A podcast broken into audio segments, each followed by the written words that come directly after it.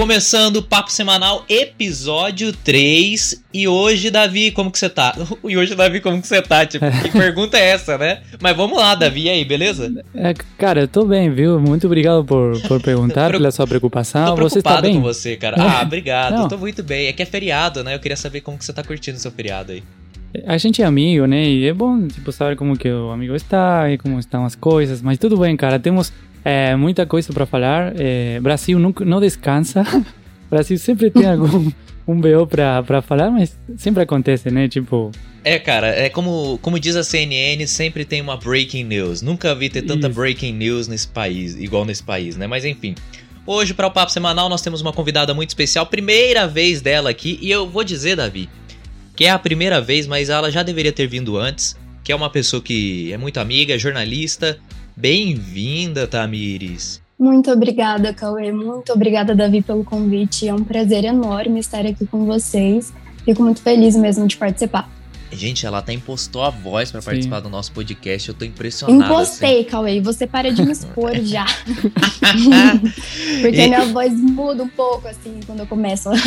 É, não, mas você sabe, Davi, que isso aí é cultura de televisão. Ela trabalhou na televisão, aí quando a gente entra no ar, dá aquela mudança, assim, né? A gente já muda pra uma coisa mais apresentador e tudo mais. Jornalista Não, e, é complicado. E acontece, por exemplo, quando eu trabalhava na redação de, de notícias, na, na web do médio que eu trabalhava, na rádio que eu trabalhava, você pega tanto esse costume de, de fazer uma redação certa de notícia que aí você manda um WhatsApp pra minha família, eu colocava tudo, aí ponto, pergunta, tudo certinho, redatado, até para contar uma, uma coisa notícia, que aconteceu. Né? É, tipo, respondia cinco perguntas no primeiro eu parar Isso. na cabeça. E aí mandar o resto, tipo, você como que se acostuma muito e já é uma coisa automática, mano. Bom, mas ó, falando em notícias, hoje a gente vai tratar o papo semanal, você já sabe, aí são assuntos que a gente achou que foram interessantes ao longo da semana, não necessariamente são os mais importantes, tá? Querido e querida ouvinte, é, e a gente vai falar sobre a questão da vacinação, do que o Dória anunciou que todo mundo com até 18 anos vai ser vacinado até outubro aqui no, no estado de São Paulo. Vamos falar sobre comerciantes e pedreiros, que são os profissionais que mais morrem de Covid no estado de São Paulo. Tem as tretas aí, Davi, dos garimpeiros indígenas nas terras Yanomami e Munduruku. E eu quero ver se ao longo do episódio você consegue falar esses nomes. Eu tô muito curioso para ver a tua pronúncia. Eu posso falar só indígenas, povos indígenas e pronto? É, você pode, mas não Obrigado. custa nada tentar. Você sabe que o português é difícil para mim. Imagina essas palavras mais que precisam de uma visão mais assim precisa. Por favor, aí. Não, cara, peço, que isso. Você você tá o quê? Mais de um ano aqui, né? Já. O seu português tá bom, mano. Que isso. Tá, muito obrigado. Eu queria escutar isso. Tá? Você só queria esse elogio hoje. É, e a gente vai falar também sobre a questão do ensino médio não ter mais livros exclusivos por disciplinas. Vamos juntar umas matérias. Como que funciona isso? Será que é bom? Será que é ruim? Enfim, a gente vai tratar sobre tudo isso agora no Papo Semanal.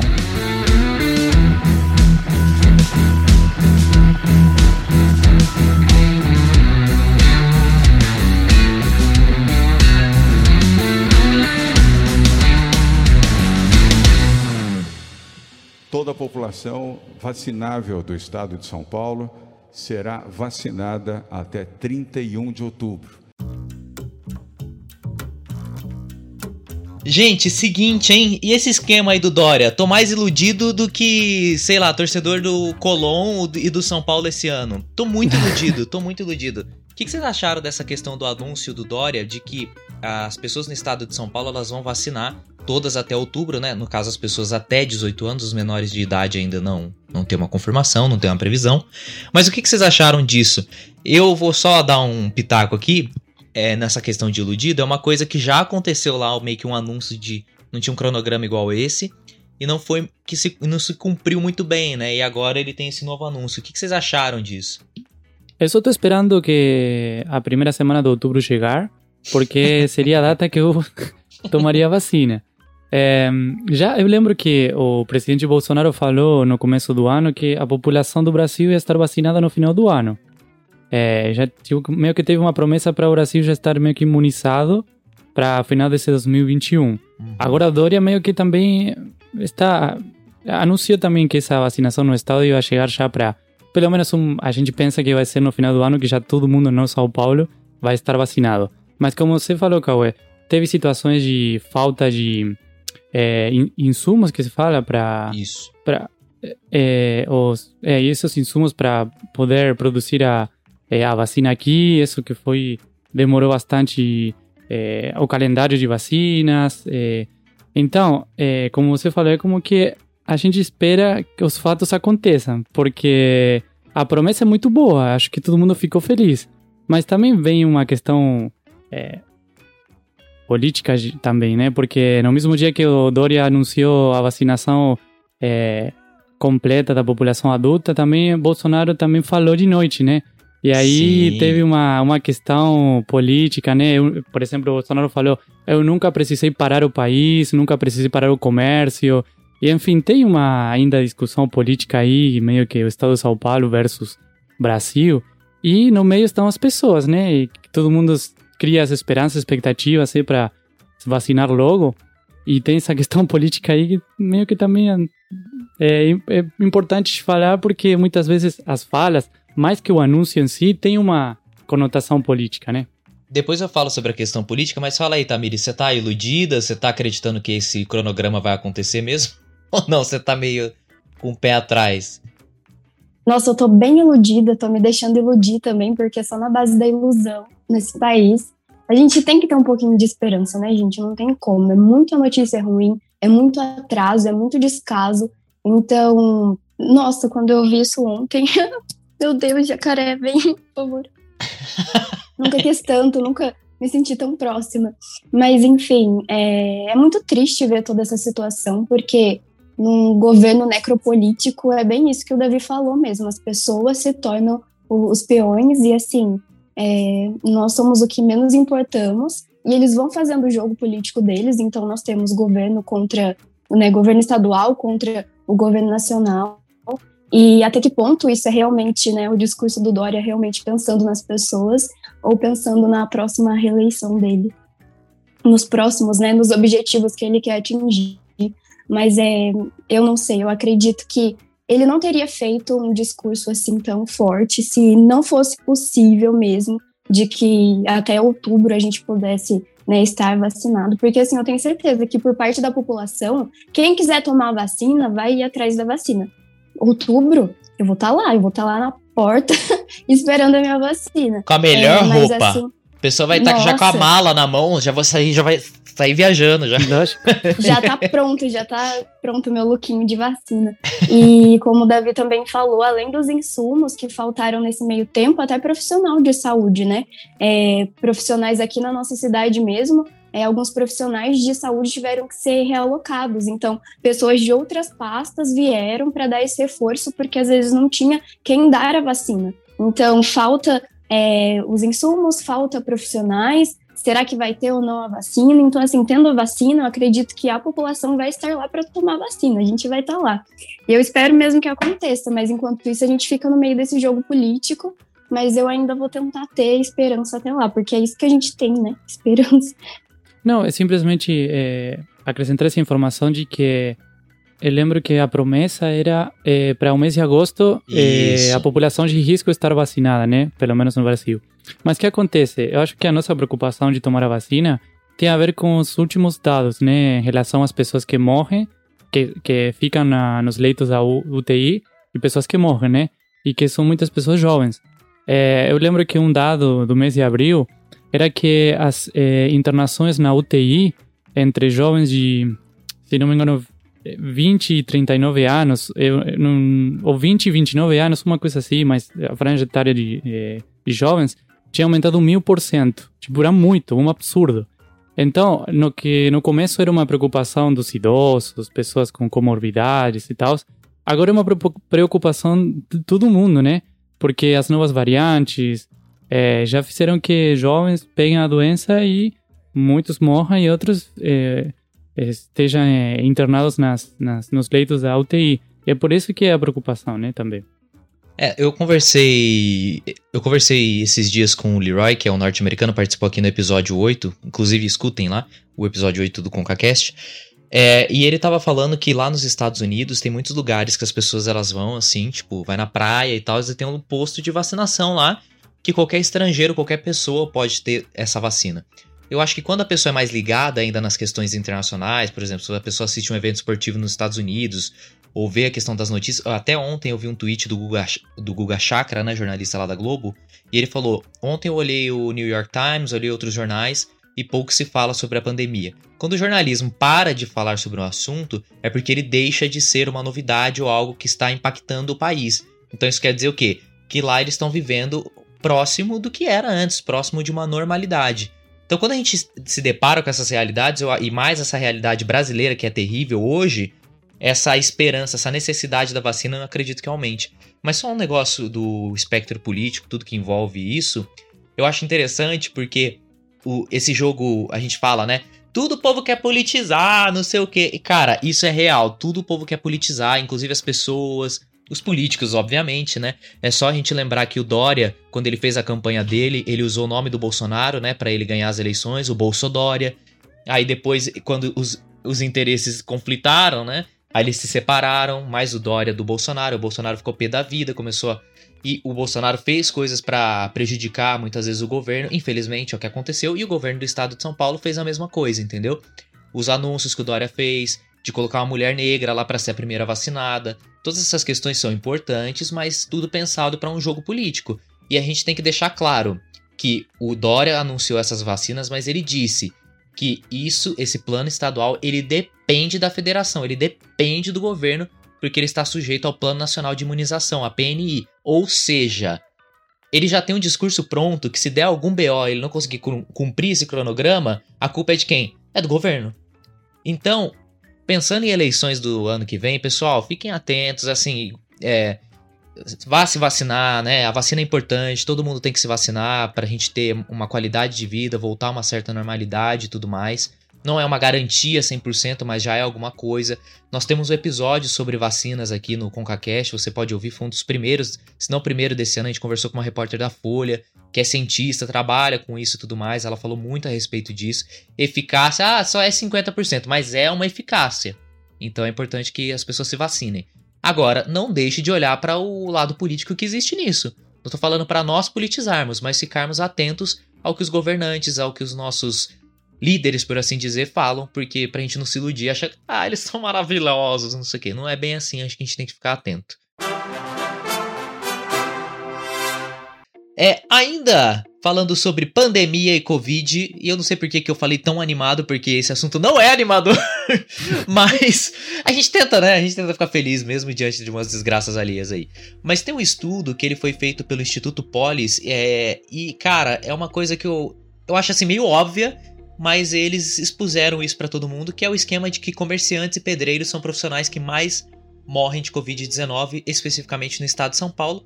Mas eu, Cauê, particularmente, baseado em nada, mas assim, obviamente estou brincando, mas baseado em observações, eu imagino que se estenda para outros estados, se não para todos do estado do, do Brasil. O que, que vocês acharam disso? Porque não é só o dado pelo dado, né? Não é só tipo, ah, comerciantes pedreiros são os que mais morrem. Eu acho que expõe muito mais, né? expõe uma série de coisas que as pessoas talvez não pensem muito a respeito, desigualdade social e tudo mais. O que vocês acharam sobre essa notícia aí? Ai, é, a pandemia no Brasil, ela foi desde o início muito simbólica, né? Nós tivemos uma empregada negra como né, a primeira morte certificada de Covid no Brasil. E assim, não aconteceu nada com a patroa, né, com as pessoas que então contratavam essa pessoa. Então, desde o início, a pandemia ela sempre foi muito simbólica. É, como afetou as pessoas pobres, como afeta as pessoas ricas, e tudo isso é muito discrepante. Então, assim, é óbvio que quem está na base da, da, dessa pirâmide que nós temos de desigualdade social serão os mais afetados. Então, assim, são os comerciantes que eles precisam sobreviver. Então, assim, eu me coloco é, desde o início eu, a minha família, a gente sempre tentou ao máximo respeitar a quarentena, respeitar todas as, as regras para contribuir com a, as medidas de segurança sanitária, mas é, eu também tento me colocar no lugar dessas pessoas que precisam sobreviver, que precisam trabalhar, que têm um negócio, que precisaram ficar por meses parados e assim, sem nenhuma, nenhum suporte é, decente do governo.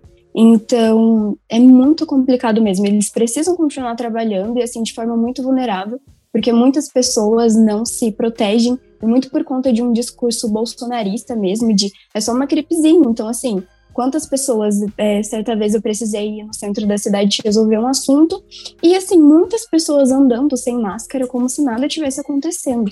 Então, é, por mais que os comerciantes se protejam, imagina, você não sabe de onde é, essas, essas pessoas que estão entrando na sua loja, que estão ali, é, de onde é que elas vêm, e você precisa, de certa forma, trabalhar e mesmo assim, tentando manter as medidas de segurança.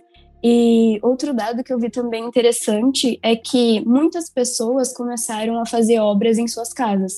Então, assim, é, ou porque estava passando mais tempo em casa e percebeu que precisava arrumar alguma coisa, ou então porque é, estava fazendo home office, então poderia é, ter um tempo a mais para ficar em casa e cuidar das coisas em casa. Então, assim, mas só faz reforma em casa quem já tem um dinheiro guardado né, quem tem dinheiro ali sobrando. Então, são pessoas que, de certa forma, têm um poder aquisitivo melhor, porque a gente está no meio de uma crise. Se você tem uma reserva pequena, você não sabe o mês de amanhã. Ah, do jeito que as coisas estão aumentando, então você vai reservar essa, esse dinheiro e não gastar com reformas. Então, a gente tem uma população aí que está aproveitando a pandemia também como um tempo de férias, um tempo para cuidar da casa, fazer obras, não que todas as pessoas estejam inclusas nisso, mas a gente tem, então, essa população que está é, usando esse tempo para é, benefício próprio, então vou arrumar minha casa, vou fazer o que eu quero, e nós temos, então, essas outras, essa outra população que trabalha com construção e fica totalmente vulnerável também, porque eles estão trabalhando muito mais nesse período. É, as reformas aumentaram muito nesse período. Então, assim, são as pessoas, é o contraste das pessoas que têm o dinheiro para gastar e vou gastar da forma que eu quiser, e as outras pessoas que eu preciso de dinheiro. Então, assim, a gente está em pandemia, eu precisava estar em casa, mas é, eu tenho que colocar comida em casa, então eu vou trabalhar mais. Então eu vi muitos relatos de pessoas assim, de pedreiros mesmo que estão trabalhando muito mais nesse período e eles estão falando mesmo, nossa, é, tava muito difícil. Então agora que eu tô tendo tempo, é, que eu tô tendo mais trabalho, eu vou mesmo tentar fazer um pezinho de meia e vou trabalhar, porque assim, não é sempre que a gente tem uma chance de sobreviver. Olha isso. Tipo assim, uhum. é, a pessoa precisa trabalhar mais pelo dinheiro, mesmo estando correndo risco de vida, é, de pegar o vírus e, e também ir a óbito. Então, assim, é um contraste muito grande. A pandemia no Brasil, ela traz muito isso de, da desigualdade social, é muito simbólico em todos os pontos. É, e eu queria dar um dado aqui, a Tamires mencionou a questão das pessoas que têm que sair para trabalhar e tudo mais, que são os trabalhadores informais, por assim dizer, né? Que são pessoas que não têm uma relação ali, uma carteira de trabalho assinada. E de acordo com alguns dados do governo, até 2019, assim, isso atingia 41,6%, ou seja, 45,6% dos trabalhadores brasileiros, aliás, que do país, né, não necessariamente brasileiros, é, eram trabalhadores informais. Até alguns dados recentes mostraram que esse número tinha aumentado, essa porcentagem tinha aumentado um pouco. Então pensa que quase metade dos trabalhadores no país é, são pessoas que não têm carteira de trabalho assinada. Então eu acho importante a gente mencionar isso. E eu queria dar um outro detalhe antes do Davi falar, que é o esquema assim, durante a pandemia, uma galera se preocupou com um monte de gente. Ah, não sei o que com o jogador de futebol, ah, não sei o que com não sei o que, com fulano, com, com o professor, que é válido também, com os profissionais da saúde, obviamente. Mas ninguém falou muito sobre os caixas de supermercado que estão lá desde o início da pandemia. Não parou, o mercado não parou. O pessoal da farmácia que corre um baita risco também.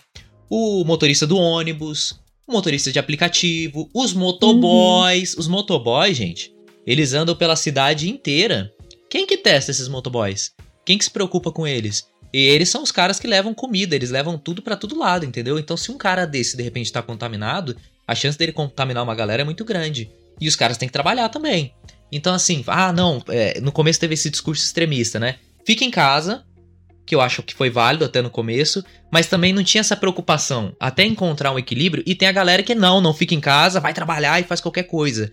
Então não existia esse equilíbrio. Mas enquanto a gente questionava alguns trabalhadores que saíam para trabalhar, que tinham essa necessidade de buscar o dinheiro deles, a gente não criticava o caixa do supermercado, a gente não criticava o cara da farmácia, não criticava o motoboy, porque para nós é, era interessante que essas pessoas estivessem trabalhando, porque se eles não estivessem, a gente ia se ferrar. Então, a, essa coisa, né, a gente critica um, não critica outro, a questão da informalidade no Brasil respinga muito nessa questão da desigualdade que a Tamiris falou, é muito forte ainda na pandemia e a gente vê esse dado alarmante que quase metade dos trabalhadores do país são informais, entendeu? É, e também é, temos que falar, por exemplo, o pessoal que trabalha nas feiras. Que aí as feiras lotam. A gente tem um aqui perto de casa. Você vai domingo para a feira, é um monte de gente, pessoal trabalhando. É, falando aí dos dados do, dos pedreiros, é, comerciantes, eu imagino uma, uma, um trabalho que exige muito esforço físico. É, eu imagino tipo uma, um exemplo prático do que acontece no dia a dia do pedreiro. Eu tenho é, familiares pedreiros e aí imagino o cara tendo que trabalhar, mexendo com coisas pesadas, cansado, passando calor, frio, sei lá, com uma máscara na, na cara. É, talvez, eu acho que é, além da necessidade de, de, eles trabalharem por ser um trabalho informal, um trabalho que eles não podem ficar em casa de boa porque eles não vão ter o salário no final do mês, acho que também pode ser uma, uma questão de é, praticidade para poder trabalhar, mas ao mesmo tempo também uma falta de recursos para se cuidar, entendeu?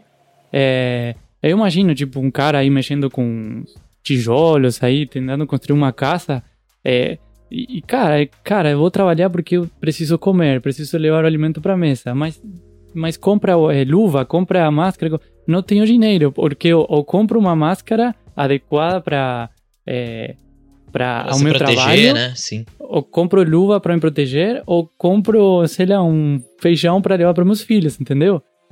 E, e assim, é, no começo eu lembro que a, muitos falavam que a, quarent... É, a pandemia era uma coisa bem democrática, ah, porque muito. atingia todo mundo.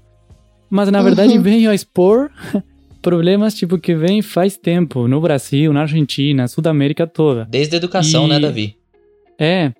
Então, você imagina, a gente já conversou isso bem no início da pandemia. Não é a mesma coisa se manter em quarentena uma pessoa que tem um emprego estável, é, que dá para trabalhar em casa, que tem uma vida, entre aspas, boa, confortável, de uma pessoa que mora num, numa casa com um monte de gente, com poucos recursos, que tem que sair para a rua para trabalhar. Não é a mesma coisa. Então não é democrática. Na verdade, venho a expor e a profundizar, na verdade, a, é, a potenciar, na verdade, problemas que já vem há, há muito tempo. E eu penso nos comerciantes também, né? E, e aí tem uma responsabilidade do governo, talvez, que não pensou muito nessas, nesses grupos de pessoas e trabalhadores. E também tem uma responsabilidade pessoal. Por quê? Porque eu vou para algumas lojas e aí você tem é, as pessoas que talvez é, façam atendimento com a máscara embaixo do nariz, ou, ou mesmo sem máscara também até. É, Cara, e é difícil, né? Porque você já tem uma, é, um problema que vem do Estado, do governo, de falta de contenção, e também tem uma responsabilidade individual que meio que aí também é, profundiza ou, ou, faz que o problema da pandemia seja ainda pior, né? Ai, ai, esse negócio da pessoa sem máscara pra mim é muito engraçado, cara. Desculpa, eu sei que é um negócio sério. Mas, tipo, cê, esses dias eu fui no restaurante que eu não ia fazer há muito tempo. Esse restaurante tem a fama de ser, tipo, sujinho aqui da, da, da cidade. Não vou falar o nome aqui, porque eles não patrocinam a gente. Se eles patrocinassem, eu falava quem era o sujinho da cidade. Eu não Você sei se é um tro... bom patrocínio. O que, que foi, Davi? Você trocou o discurso. É. Eu mudaria, talvez eu falasse que é o melhor restaurante. É uma padaria-restaurante, tá ligado? E aí a gente chegou lá, a Luana e eu. É, e aí eu tava com saudade nesse lugar, porque a comida é boa, cara. O atendimento não é dos melhores, entendeu? As pessoas são grossas, mas a comida é boa. Aí a menina me chega lá com a máscara aqui, ó, embaixo do nariz, assim. Eu falo, ah, mano, qual é, cara? Tipo, é só você subir, entendeu? Se quiser ficar ali na cozinha com seus amigos assim, sei lá, eu acho zoado, mas beleza, fica lá. Mas quando você vai atender o público, põe a desgrama da máscara no nariz, inferno. O que que custa fazer isso? Povo desgramado, o que que custa, cara? Pô, porcaria da máscara aqui no nariz, que dificuldade que existe. Como diz o Davi, o povo fica com a máscara e fica, tô com dificuldade de respirar. e tira, né, Davi? Tem gente que vai falar, ele tira a máscara, ó, pra, pra, você me ouvir melhor, e tira. Eu falei, eu não pedi pra te ouvir melhor. Se eu precisar te ouvir melhor, fica eu falo. Fica quieto, fica quietinho. É, tipo, mano, mas... me manda um WhatsApp, tá ligado? Não fala, é, é, é escreve mas... aqui no papel. É, é mas assim, é, é, eu acho que. Eu acho, não, eu tenho quase certeza, e vocês talvez concordem comigo, que se o discurso de certo lugar de poder, eh, no Brasil, né, mas em qualquer outro país também, tivesse sido outro no começo da pandemia, claro. com certeza as pessoas respeitavam a nossa, a gente tem que usar máscara, a gente tem que usar álcool em gel. Mas como o discurso inicial foi, ah, coisa de É, gripezinha. É, se gripezinha, ou usar máscara de comunista, ou usar aconchegos comunistas, sim. Então as pessoas acreditaram nisso. E, tipo, Mano, aí já é complicado, né? Porque se torna um- uma luta sem sentido, entendeu? Eu nunca vi tanto sommelier de vacina igual tem agora nesse país. O povo, não, porque essa vacina é melhor, essa vacina hum, não tem eficácia. Tanto cientista, nunca vi, nunca vi. Mas enfim, vamos pro próximo assunto, que esse aí já tá gerando revolta já. Bom, o próximo tema, que também gera revolta, mas vamos com calma, que é o esquema de tretas entre garimpeiros e indígenas nas terras Yanomami e Munduruku. Davi, primeira coisa, a primeira pergunta que eu tenho que te fazer é uma pergunta muito importante jornalisticamente falando, é, é pronuncie pra gente terras Yanomami e Munduruku. Valendo! Terras Yanomami e... ah. Vai, mais uma chance. Mais uma chance. Vai de novo. Dá mais uma Só- chance pra ele. Eu vou tentar não ler, eu vou tentar, tipo, falar de cabeça. E a Nomami saiu, é só a outra. É, E a outra é... Munduruku. Ah, Munduruku. Aê, Tá, garoto. Munduruku, Yanomami, Super Munduruku. fácil, Ah, ótimo. Então tá. Fofo. Ainda bem que Nossa, não tinha, que não tinha Z, S e C, que pra mim é uma dor de cabeça terrível. Nossa, cara. E o V? O V também? O V e B? Dá muita Mais diferença ou menos. É, pra mim também é difícil X, J, G e aí CH é muito difícil. Olha, eu indico, Tamires, pra você e pra os nossos ouvintes procurarem o ConcaCast de especial Dia dos Namorados do ano passado, em que o Davi conta várias histórias constrangedoras dele falando coisas assim absurdas pra namorada, mas tudo, claro, né, confundindo o idioma, tá sensacional, dá pra dar risada aí pra caramba do Davi. Gente, já anotei aqui, vou ouvir depois. É, sério, tá muito engraçado, gente do céu. A Larissa, depois eu vou trazer a Larissa só pra contar de novo essas histórias. É, é tipo isso. Bom, mas enfim, o negócio é que a ONU ela condenou os ataques de garimpeiros contra indígenas. O que acontece? Essa terra Yanomami é a principal reserva indígena do Brasil, né? Com a maior área, assim. Tem cerca de 26 mil indígenas lá. Pra vocês verem que a maior reserva tem só 26 mil indígenas. Eu digo só porque é muito pouco. Ainda mais se você pega em vista da população brasileira em geral. Mas enfim. E aí os garimpeiros estão entrando lá, porque querem, obviamente, extrair ouro. Só que a terra é, é, pertence aos índios, e aí aconteceu a treta toda. Os garimpeiros atacaram os índios, os índios atacaram os garimpeiros, os garimpeiros prometeram que vão voltar, vão atacar os índios, e aí tá dando essa treta. Enfim, gente, esse negócio de briga entre índios e outras. E outros grupos que têm interesses econômicos em determinadas áreas não é de hoje, né? Exatamente. E, e Cauê, é interessante que tem um. é, na polêmica, e é para falar polêmica, né? Tem um decreto, né, do ano passado, que eu estava lendo aqui, o decreto 191/2020, que de alguma maneira meio que é, habilitava ou, ou acrescentava o, o território para fazer esse tipo de explorações e, enfim, nesse território indígena. E aí que vem essa, essa polêmica também, né? Porque era um, de, um decreto, como eu disse, polêmico, que meio que avança sobre o que sempre foi um território indígena. E eu li aí um dos pontos do decreto que eu achei um pouco. eh, Não sei se falar engraçado, mas eh, pelo menos estranho. Por quê? Olha só. Diz assim: eh, que deve ser feito um pagamento às comunidades indígenas afetadas no resultado da lavra e de geração de energia hidrelétrica e de indenização pela restrição do usufruto dos indígenas sobre as suas terras. Cara, eu pensei o seguinte, tipo, as comunidades indígenas não têm esse nosso pensamento, tipo assim, capitalista, não, você tem que indenizar, tem que dar dinheiro, tem que é, é, ganhar aí um- uma renda, enfim, é outra mentalidade, outra cultura. Aí os caras, nesse decreto, falam que tem que indenizar as, as comunidades indígenas que foram afetadas, se eu não entendi errado, é, por aquela exploração. Eu achei, tipo, estranho demais, né? Porque tem que deixar respeitar aí as, as terras e pronto. E, tipo, e fazer, é para fazer um trabalho em conjunto, tem que ser uma coisa é, a partir do consenso, né? Dos próprios é, é, habitantes dessas comunidades. Aí achei um pouco estranho e lógico, né? Que isso vem em relação também ao conflito entre, entre os garimpeiros e os indígenas. Teve até umas duas crianças mortas indígenas aí, segundo o que informou o portal G1. E, cara, é triste, né? E isso é uma, um conflito que vem faz tempo, como, como você falou, e que agora se intensifica, né, com essa questão da exploração na Amazônia, né?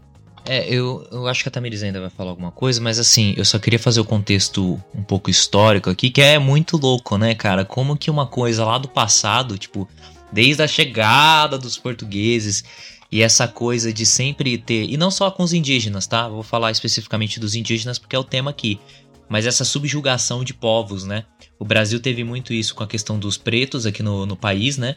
Da questão da escravidão e tudo mais, e essa subjugação e, essa, e esse pensamento de diminuir as pessoas pretas, né? De tirar, subtrair os direitos dessas pessoas, das mulheres também, né? Essa supremacia de uma elite. Foi o que aconteceu, gente, e ainda tem muito, né? Aconteceu até pouco tempo atrás aí, Getúlio Vargas, um pouco mais. Sim, até na ditadura militar isso aconteceu muito.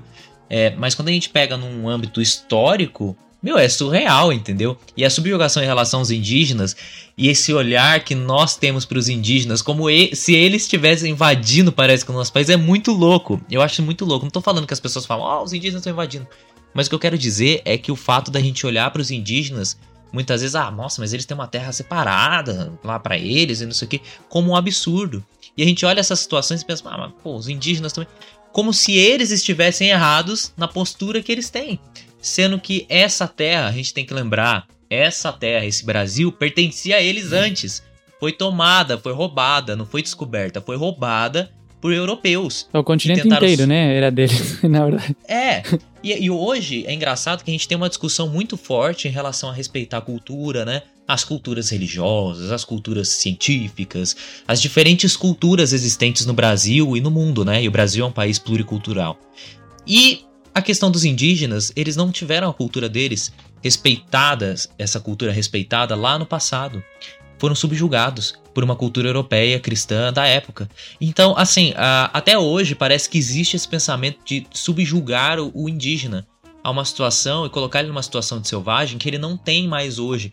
A gente às vezes pensa no indígena, o cara de tanguinha e tal. Você tem vários tipos de comunidades indígenas. Mas nesse caso, por exemplo, dos garimpeiros aí, os caras trocaram tiros com os indígenas. Não foi arco e flecha, não, meu chapa. Foi tiro mesmo, entendeu? Então, assim, existe uma modernização, obviamente, das tribos indígenas, existe uma mudança, existe toda uma adaptação, ok? Mas esse pensamento ainda de inferiorizar a comunidade indígena, as diferentes comunidades, cara, eu acho que isso é o que mais pega, entendeu? E esse pensamento parte dos garimpeiros também. Que por mais que ali. A gente vai falar sobre a lei que permite, né? Que eles façam esse tipo de exploração ali naquelas terras. Mas esse pensamento de negócio, de comércio, de interesses acima do, do que é direito, é porque os garimpeiros estão invadindo como se eles estivessem invadindo uma casa de uma pessoa. Ali, a terra dos caras, entendeu? Por interesse. Imagina alguém entrando na tua casa. Imagine, querido ouvinte, alguém entrando na tua casa e fala assim: Eu vou furar aqui o chão da tua casa porque tem petróleo. Aí você pensa: Hum, posso ganhar uma grana. Não, eu não vou te dar bosta nenhuma. Porque esse petróleo pertence a mim, porque eu sou um explorador de petróleo. Aí a pessoa entra na sua casa, fura, faz um puto estrago na tua terra, entra, dá um chute no teu cachorro, porque ele, o cachorro tá lá enchendo o saco dele, dá um chute no cachorro, empurra a criança e vai, cava, acha petróleo, pega o que é dele e vai embora. Que é dele, né? Entre aspas. É, então é basicamente isso que os garimpeiros estavam fazendo.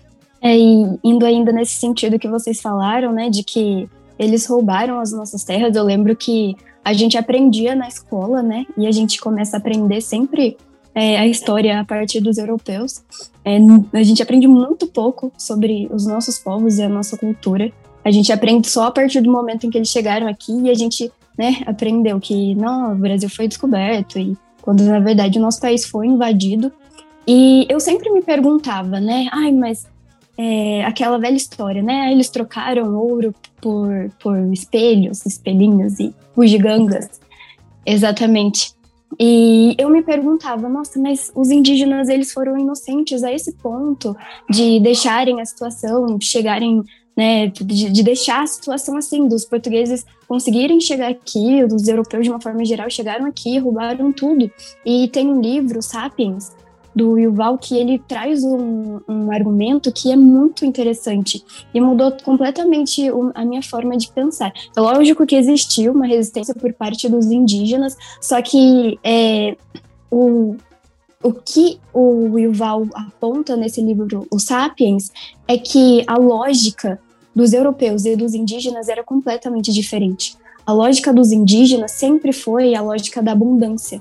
Então, quando os europeus chegaram é, e começaram a troca e começaram a querer saber o que tinha aqui, e começaram a querer se instalar aqui, a lógica dos indígenas era assim: nossa, a gente tem muita comida, a gente tem muita terra, a gente tem muito, muita água, a gente tem muito tudo. É bom pra gente? Beleza, se pode ser bom para vocês, toma, leva, a gente tem muito. Então, é até uma frase, um meme que viralizou na internet, não sei se vocês viram, que tem um estudo, eu não lembro agora de quem é essa frase, mas assim, é, existem dois macacos.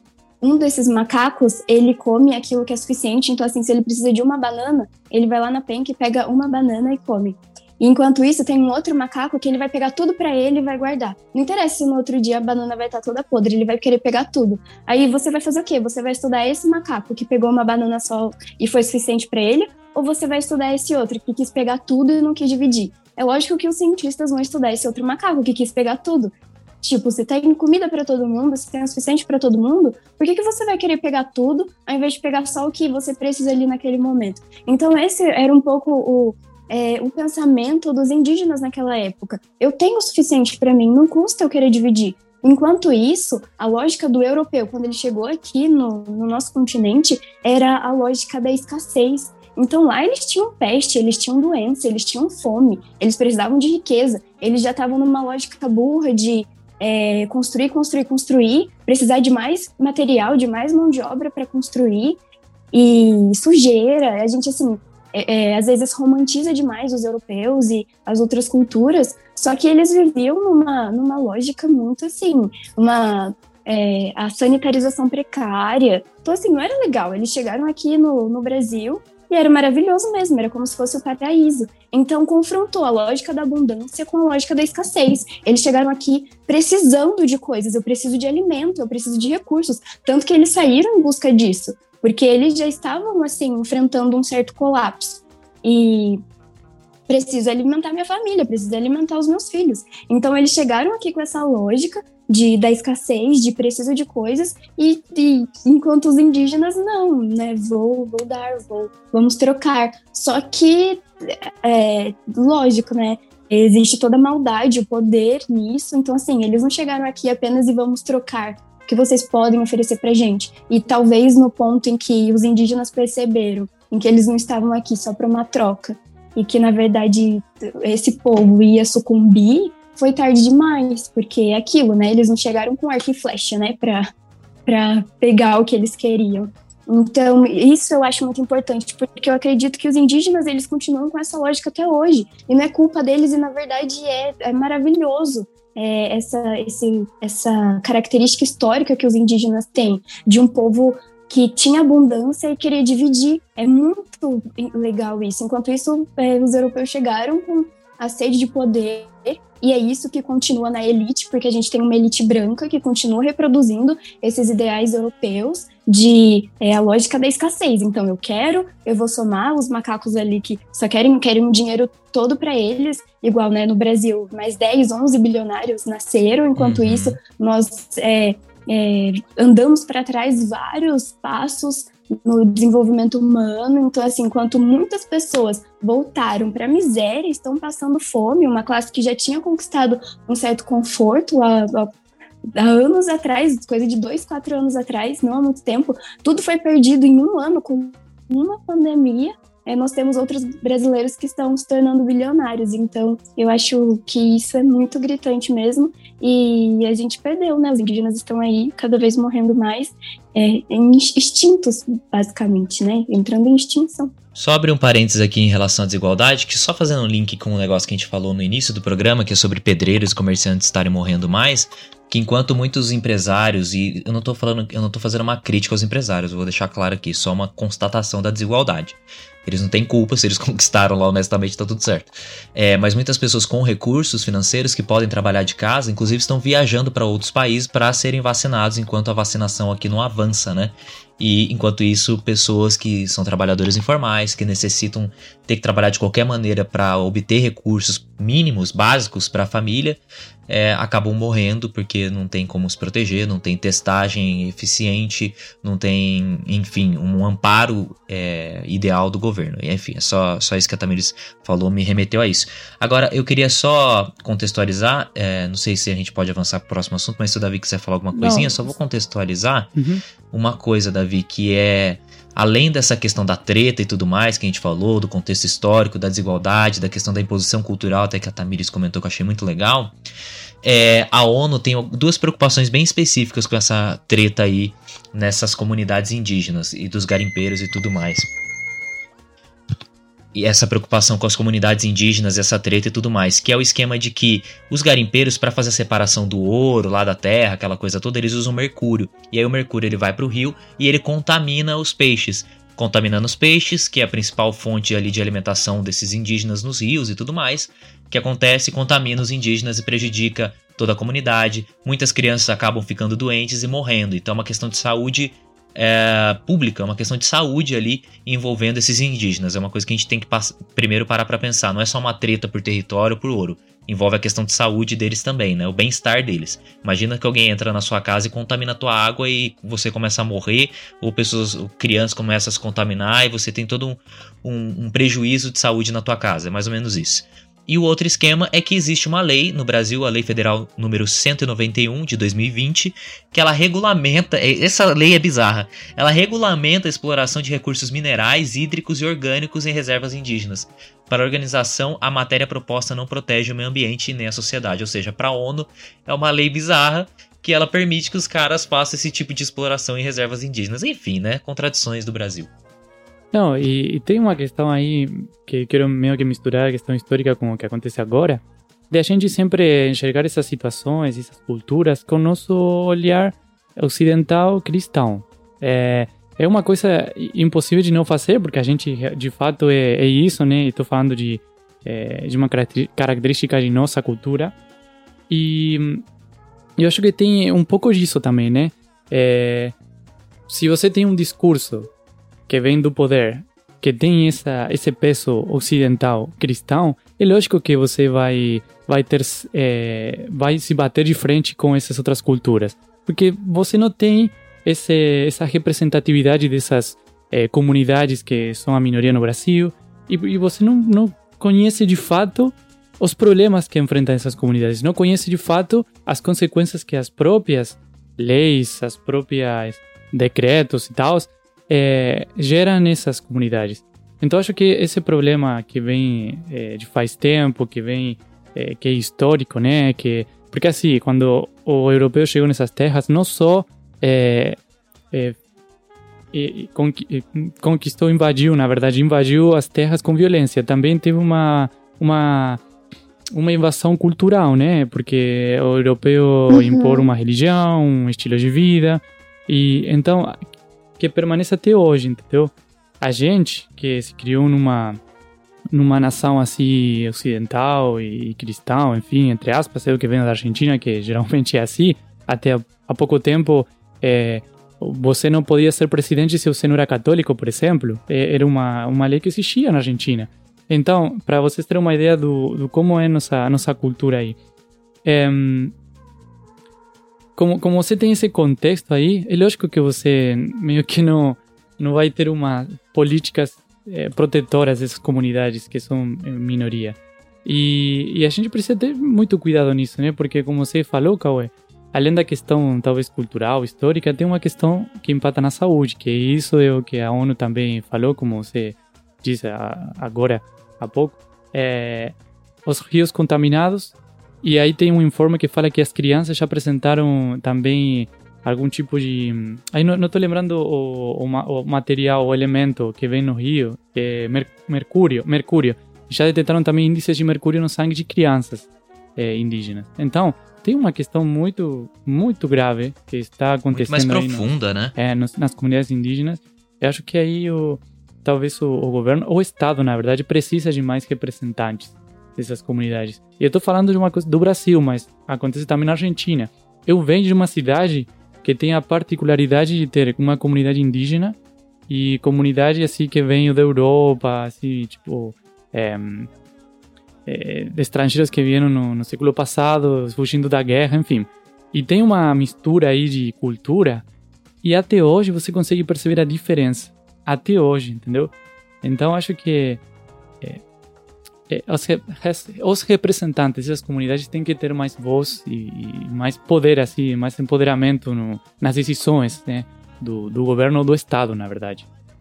É, e uma menção aqui à Fundação Nacional do Índio, a FUNAI, né, do Brasil, enfim, que, que tem lutado por isso, mas é igual você falou, Davi, a representatividade ainda é muito fraca, infelizmente, mas a FUNAI tem feito um bom trabalho aí, tem tentado, né, lutar pela, pela o, mínimo, o mínimo da dignidade dos indígenas e tudo mais, então fica aqui a menção à FUNAI que eles consigam fazer um bom trabalho em relação a isso também e lutar pelos direitos dos indígenas.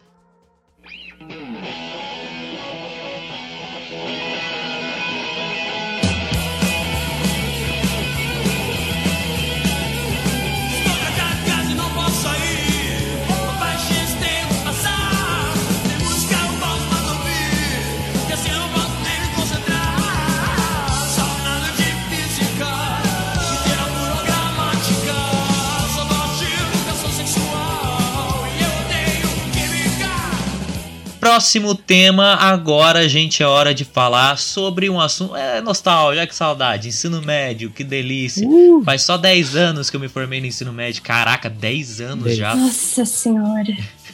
Impressionante, cara. Eu tô me sentindo, sabe o tiozão? Aquele tiozão. Eu vejo o povo que nasceu depois de 2000 e o povo já tem mais de 18 anos. Eu fico assim, meu ah. Deus Mano, do você céu. se incomoda pelas crianças que gritam aqui no condomínio. Você já é tiozão, entendeu? Exatamente. Hoje, ô, hoje de manhã o Davi me mandou uma notícia da CNN que parece que uma mulher, ela, ela é, processou um vizinho dela que fazia muito barulho. E aí o juiz declarou que assim, como ela tá em home office, que quando ela estiver trabalhando ele não pode fazer barulho.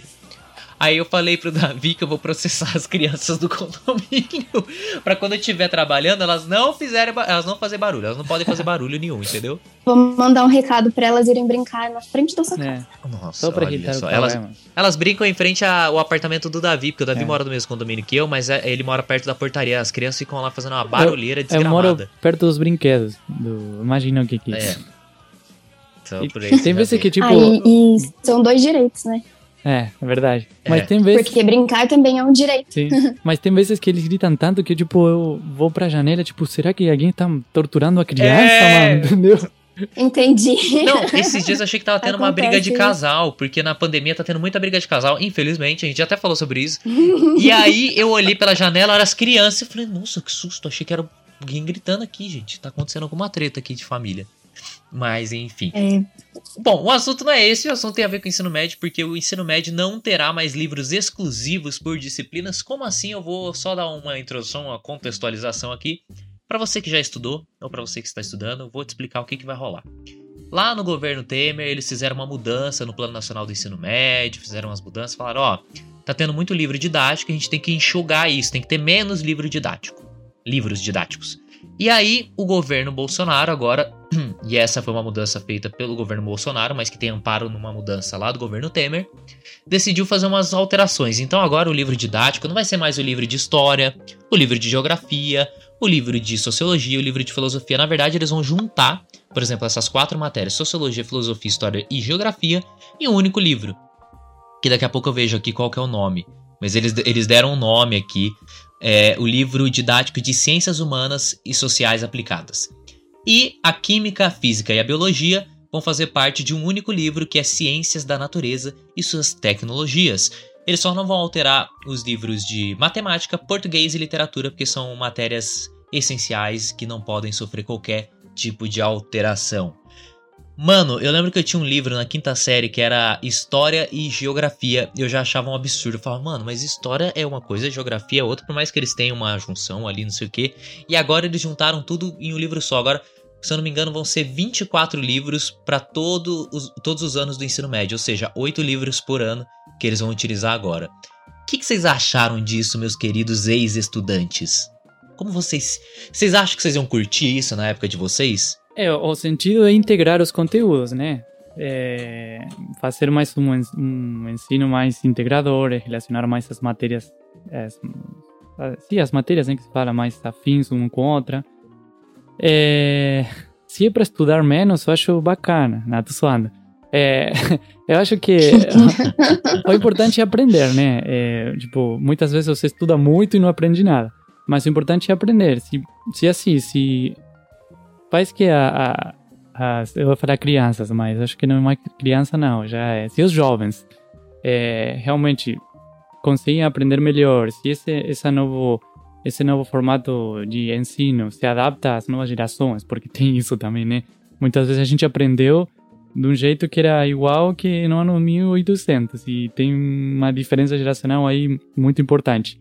Mas, tipo, se isso se adapta às novas gerações, e isso faz que a, é, o ensino meio seja mais acessível para todo mundo aprender, enfim, é, eu acho bacana. Eu, é assim, eu sempre tenho um olhar um pouco crítico em relação ao ensino médio, porque eu vejo que tem algumas coisas que faltam. Por exemplo, eu, particularmente, não não teve assim uma formação em relação aos deveres do cidadão, sabe? Tipo, como como saber é, de fato eu, eu, aprendi como votar, por exemplo, assim, tem que ir com um negócio aí, envelope, mas tipo, como é, ter um olhar crítico para a situação política, social e tal, eu não teve no ensino médio, entendeu? E só tem quem talvez é, estuda sociologia, filosofia, até jornalismo, talvez, mas no ensino médio você meio que sai assim, ah, eu sei sumar, eu sei é, a, a, estrutura de, um, de, uma frase, entendeu? Por, por causa da literatura, enfim. Mas tem uma coisa que envolve o social, é, a, sim, é o social, mas ainda que a gente não tem. Então eu sempre tenho essa crítica para o ensino médio, que falta isso, falta mais realidade em muitos nos conteúdos. E, e mas se essas mudanças são boas e geram melhores cidadãos aí, eu acho que tá ok, concordo. Mas é muito isso, né? Pensar por que eles decidiram fazer essa nova mudança. O que, que essa nova mudança vai trazer pra gente? Porque, assim, pensar nesse lado do estudo multidisciplinar, tipo, ah, legal, a gente vai ter um livro agora, que a gente vai ter todas as matérias ali juntas, mas, assim, elas estão juntas de que forma? Elas só é, foram mais resumidas e estão ali todas aglutinadas num livro? Ou vai existir uma maior, é, uma maior costura entre é, português, entre sociologia, história, geografia, se as pessoas vão aprender, se as crianças vão aprender isso de forma mais integrada, integrada. Porque o estudo interdisciplinar é muito bacana mesmo. O mundo, ele é interdisciplinar. A gente aprende tudo de uma forma muito envolvida, né? Na, na vida real, a gente não consegue separar geografia de história, tudo está sempre muito ligado. Agora, no livro, de que forma isso vai acontecer? De que forma os professores também vão estar interligados ou não? Isso não tem nada a ver. É, vai continuar tendo só aula de história, só aula de geografia, não vai existir nenhuma soma entre essas matérias. E outra coisa, se esse resumo for por conta de modernidade, né, a gente está num mundo em que as crianças podem fazer trabalhos pelo celular, podem fazer pesquisas pelo celular, então, ok, beleza, se a gente puder diminuir o papel, é legal. Igual tinha dia que a gente tinha aula na escola, se tinha aula de história, geografia, sociologia, a gente ia com a mochila pesando 5 quilos e era super pesado. Nossa, aí tinha que levar, Era tipo, maior que, o, que as crianças. Maior que as crianças. Se eu desse um passo torto, é, tinha um problema de cair para trás. Com Ô, Tamires, é que tinha Ai. aquele livro, lembra? Tipo, o livro volume único do ensino médio. Então era química pros três anos. Aí você fala assim, meu Deus, mano. E tipo, era muito pesado. E você tinha que levar um livro único, tipo, pra uhum. todos os anos, cara. Exatamente. Mesmo se você não fosse usar metade, dois terços do livro, você tinha que levar mesmo assim. E ok, se essa mudança ela for é, ajudar dessa forma, é legal. Só que assim, e esse conteúdo que não tá mais nos livros? Porque assim, o que a gente tinha já era o resumo do resumo do resumo. Um conteúdo assim, bem suspeito, na verdade, do que a gente já aprendia. Era bem pouco relacionado a tudo que a gente poderia aprender. Então, assim, e com esse resumo, né, essa aglutinação dos, das matérias, com certeza o conteúdo vai ficar muito menor, vai vir talvez em tópicos. Então, e, e, cadê esse conteúdo? Onde é que as crianças vão acessar é, as, as, outras leituras, os conteúdos mais aprofundados? Como é que elas vão ter acesso a isso? Então, assim, o governo vai dar um tablet para todo mundo, com todos os textos que não estavam, que, né, que estavam nos livros e não vão estar mais? Onde é que as crianças vão procurar acessar esses conteúdos? Porque é legal, hoje em dia a gente pode pesquisar na internet? Pode. Só que é, uma dificuldade muito grande que eu tenho observado com quem está estudando em casa agora é que não sabe nem por onde começar. Então, legal, eu tenho que estudar a Revolução Francesa. Eu vou jogar aqui no Google. Só que o aluno, não é responsabilidade do aluno é, fazer essa curadoria de qual vídeo no YouTube que ele tem que assistir, qual site é confiável. Ok, todos nós como cidadãos, é, internautas, com o tempo, nós também devemos aprender a saber o que a gente pode filtrar, né? Nós que somos jornalistas, isso é bem mais fácil para a gente. A gente aprende técnicas de apuração. Então, a gente é, sabe checar a informação. A gente entra no site, a gente sabe é, apurar se aquela informação é verdadeira ou não. Você não pode pedir a mesma coisa de um aluno de 10, 12 anos de idade. Isso não é função deles. Então, assim, legal, os livros vão estar menores, né? A gente consegue pensar nos pontos positivos, né? Menos é, né, você, você, vai ter menos papel no mundo, então isso contribui para o meio ambiente, menos peso para os alunos, isso é bom para a saúde dos, dos, né, dos estudantes. Só que esse conteúdo vai estar tá onde? Tem aluno que ainda não tem, gente, nem acesso à internet. Quantos é, casos a gente não vê, por exemplo, é, fiz algumas matérias sobre isso, de alunos que não têm acesso, e daí o pai precisa ir lá todo dia, ou uma vez por semana na escola, pegar os conteúdos, imprimir no papel, mas aí como é que você imprimir um livro quando o conteúdo é maior? Esse aluno, ele é muito prejudicado. Então, assim, legal, vai diminuir? Qual é a intenção de diminuir? E para onde vai esse conteúdo que não vai estar mais nos livros, né? Impressionante, fico impressionada com todas as decisões do governo brasileiro. Daqui a pouco a gente vai ver assim, ah, o professor não vai mais estar em sala de aula. Daí depois, ah, o aluno oh. não vai mais precisar estar em sala de aula.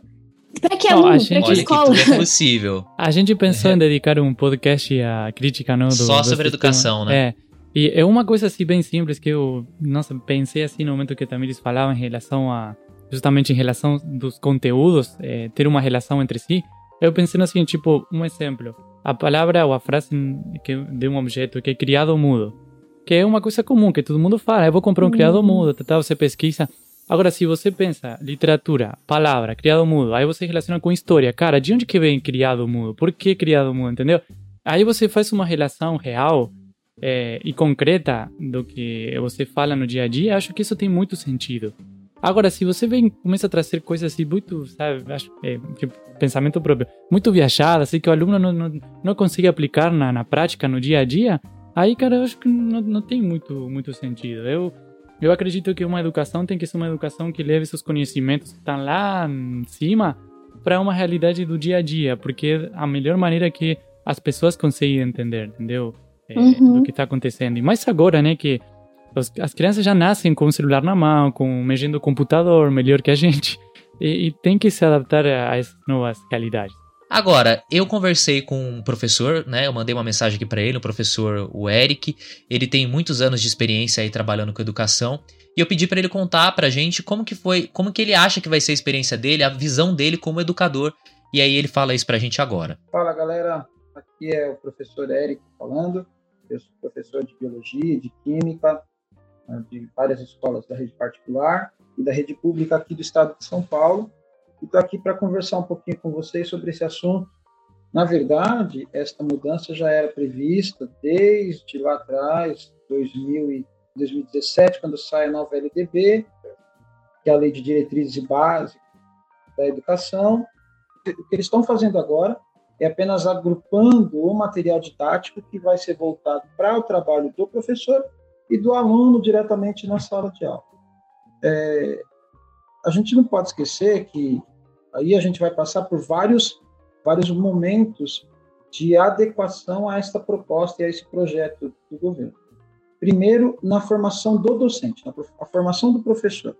É, hoje as universidades elas formam o professor não por área, mas eles formam o professor por disciplina. Então, eu sou biólogo, eu estudei biologia, eu não estudei ciências da natureza. O outro é químico, ele estudou química, não estudou toda a ciência da natureza. E muitas vezes é, a gente não é bem preparado para entrar nos três campos de ciências da natureza. Isso vem sendo vagarosamente alterado pelas universidades na formação do docente, e eu mesmo sou um exemplo disso, já que eu ataco biologia e química e estou nesta área e já sei que os novos cursos, tanto de graduação como de pós-graduação, já vão preparar o docente para atuar em, diferença, em diferentes disciplinas. É, isso não vejo com maus olhos, não. Por quê? Essa questão de você quebrar sempre em disciplinas e não ter esta interdisciplinaridade, a gente colocar uma barreira entre essas disciplinas, já há muito tempo deveria ter sido quebrada, deveria ter caído. Por quê? Eu não sei, é, como biólogo, viver sem química, por exemplo. Não, não há possibilidade de eu explicar os fenômenos que acontecem dentro da biologia se eu não, se eu não olhar com uma visão de reações químicas e de geração de energia, já que a vida requer geração de energia, através de termoquímica e de geração de calor estudado, explicado pela física, por exemplo, e que aí engloba cálculos matemáticos, percebe? Quer dizer, a, não somente as áreas do conhecimento, mas todas as disciplinas precisam estar intimamente relacionadas. Elas entram uma na outra, conversam uma com a outra. Então, essa proposta de se colocar por área do conhecimento, primeiro pode esbarrar na questão da formação do docente, que vai ter que se especializar nisso. Isso é, é, é um fato. Mas, indiretamente, a gente já vem fazendo isso, conversando entre essas diferentes áreas, para que elas, uma ajude a, a explicação dos fenômenos sejam auxiliados um pelas outras. Né? Então, quando a gente pega, é, falando aqui mais da minha área, mas a própria ciências humanas, fatos históricos relacionados a, a, a contextos geográficos, isso sempre aconteceu, e a sociologia inserida é, dentro de cada processo que acontece. Então, enfim, é, eu vejo é, já com eu vejo com bons olhos isso, não é uma coisa ruim.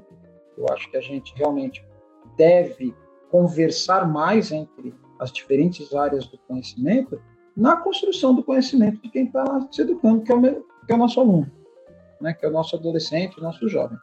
Então, é, uma tendência, isso vai acontecer mesmo. Aliás, né, a notícia já falou, já está acontecendo. Agora, a barreira do preparo do docente, essa vai precisar ser, ser bem suprida. O que eu ia falar é o seguinte, é que em relação a esse negócio todo, tem uma discussão lá entre interdisciplinaridade, vou tentando falar certo, porque eu me enrolo toda vez que eu vou falar isso, e multidisciplinaridade. Enfim, tentei aqui. É que não é meu idioma primário, tá, Davi? Aí é. com dificuldade não, de falar português. Tá aquela coisa toda.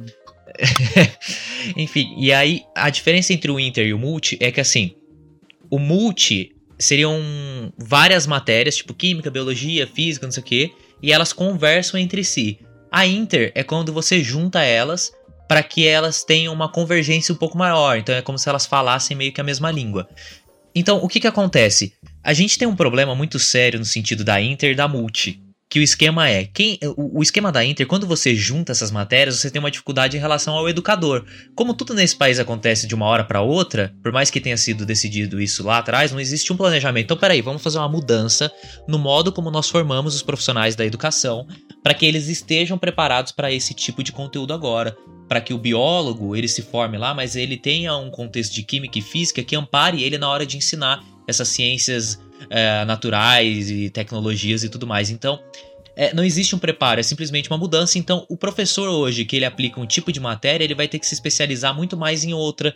Então, a gente vai ter uma defasagem, não no sentido só do aluno que vai aprender isso, mas do professor que vai é, se preparar. Eu acho muito louco, eu lembro na escola, que filosofia e sociologia era muito sucateada. Tipo, pegava um professor lá, sei lá, o professor era de história, nada contra, mas às vezes o cara não tinha tanto uma noção, às vezes, de sociologia, de filosofia, ia lá o cara e ficava lendo livro e, tipo, sabe, tentava falar sobre um assunto que ele não necessariamente dominava.